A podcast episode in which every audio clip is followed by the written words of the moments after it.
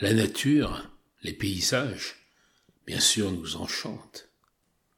Ils sont aussi pleins de mystères, pleins des légendes, des superstitions, des croyances que nos aïeux ont inventées et puis transmis au fil du temps. Tous ces petits êtres de la nature qui protègent faune et flore, qui dessinent les forêts, les monts, les fleuves, les fées, les elfes, les géants, les lutins, tous nous offrent ces tableaux qui chaque jour nous émerveillent et nous emplissent de curiosité. C'est dans cet ailleurs que ce livre nous conduit. Dans l'Antiquité, les divinités qui vivaient avec les hommes célébraient la nature, la nature féconde et porteuse de vie à travers l'eau des sources, des rivières, des fleuves. Neptune jusqu'aux nymphes, garde chaque point d'eau. Les forêts, personnifiées par des vierges mères, des déesses telles Arduina, les fées, qui viennent de ces entités primordiales bien plus anciennes que les dieux masculins des mythologies. Et dans le Jura, par exemple, une dame blanche qui nourrit les enfants perdus et qu'il faut relier au culte d'une telle déesse en la forêt de Poligny. Les cultes rendus aux arbres et aux pierres. Les faits sont là, juste sous nos yeux. Il suffit de gratter un peu de cet arbre, associé à une chapelle, ou de ce rocher sanctifié, pour retrouver la croyance qui a précédé l'actuelle. Tout cela remonte bien loin. Une pierre étrangement isolée, un chêne âgé ou tordu, et les légendes s'y accrochent. Les dieux y naissent volontiers. Ce livre va nous mettre en contact avec des paysages, des fées, des nains, blocs erratiques aux formes fantasmagoriques, lacs aux reflets inhabituels, sources aux vertus miraculeuses. Les signes que des fées ou des lutins habitent un lieu sont d'une évidence certaine, du moins pour ceux qui savent écouter les légendes qui nous racontent la genèse de toutes ces merveilles naturelles. Terres enchantées, nous fait voyager vers des lieux bien réels. Mais derrière leur nom, il nous fait découvrir des dieux, des bergères, des lacs, des petits êtres. Par exemple, Bormanus, le dieu bouillonnant. On le trouve derrière, derrière les stations thermales de la Bourboule, de Bourbonne, ou encore de Bourbon-l'Archambault. Et pour cette dernière, il y a une histoire, celle d'une fée, chassée par des hommes trop curieux, qui transporta dans une urne la précieuse eau qui coulait à plusieurs lieues de là. Dans sa fuite, l'urne se brisa en trois morceaux, chacun donnant naissance à l'une des trois sources d'eau chaude miraculeuse. Il nous explique aussi que le peuple des nains n'aime pas être dérangé.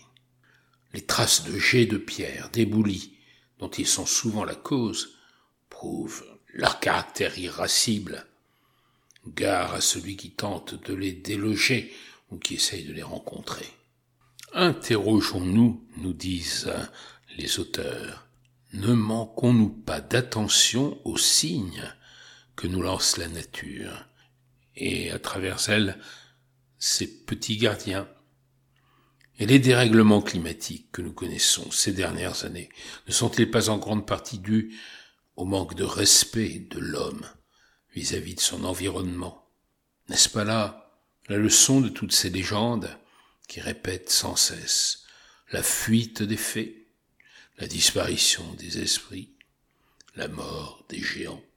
Au sommaire du livre, nous allons trouver l'arbre isolé, l'arc-en-ciel, les baies et les golfes, bocage, brume et brouillard, caps et pointes, chutes d'eau, collines et boulis, étoiles, falaises, fleuves et rivières, forêts, galets, givres et gelées, et puis les mares et marées d'eau douce, les montagnes, la neige, les nuages, les prés, les champs, les récifs, le sable, le sel, le soleil tempêtes, les torrents, les vagues, les vallées, les vents, les volcans, et j'en oublie.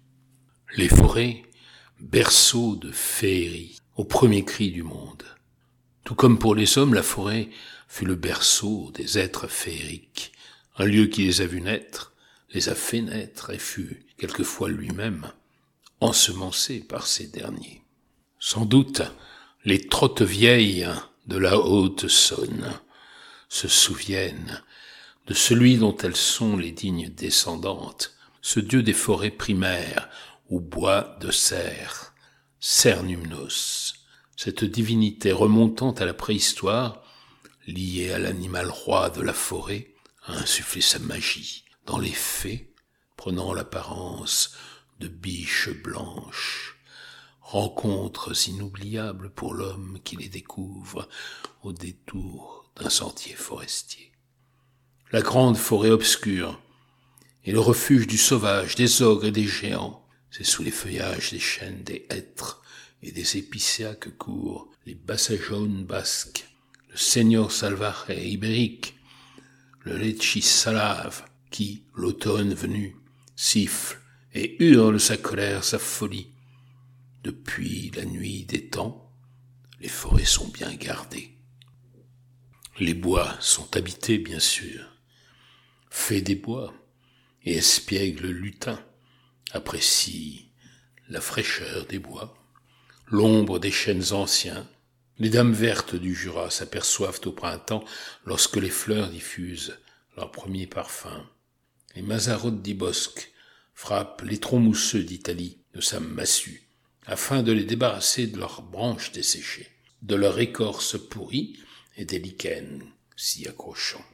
Et savez-vous que la forêt de Fontainebleau est hantée par un curieux personnage qui mène une troupe bien effrayante? À la suite du chasseur sauvage, une armée de fantômes, d'elfes et de lutins grimaçants poursuit l'imprudent qui aurait l'audace de se promener dans les bois lors d'une nuit d'orage. N'a-t-il pas entendu le corps retentir au-dessus des feuillages? Est-il fou?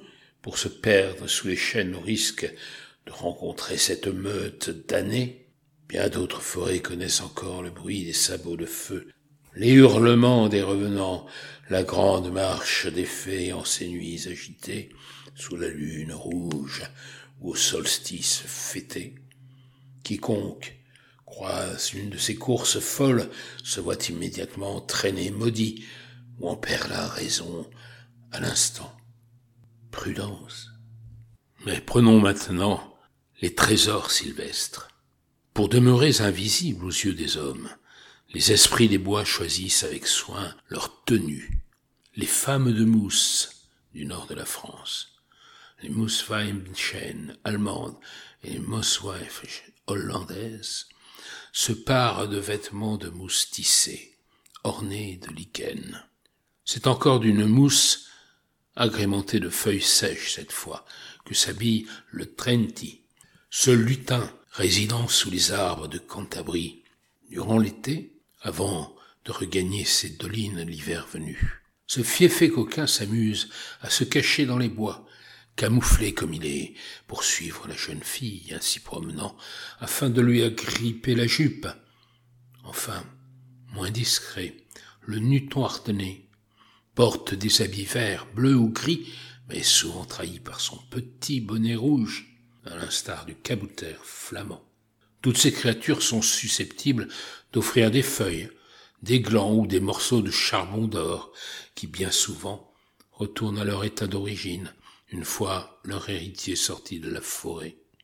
Mais chercher le trésor des fées vaut bien de s'y attarder. La fleur de la fougère, souvent uniquement le jour de la Saint-Jean, vous sera précieuse, et d'autres herbes magiques tout autant, à moins que fouler l'une d'entre elles ne vous perde à jamais. Ces terres enchantées de Véronique Barrault et de Richard Elie sont publiées aux éditions Plume de Carotte.